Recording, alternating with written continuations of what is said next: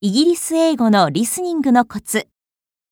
chair, chair, car, car, pour, pour, hot, hot, answer, answer, owner, owner, water.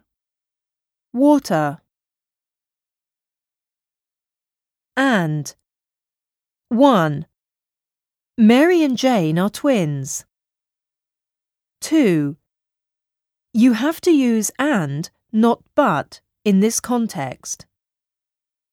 Herb, herb, leisure, leisure, mayonnaise, mayonnaise, patronize, patronize, renaissance, renaissance, sure, sure, tomato.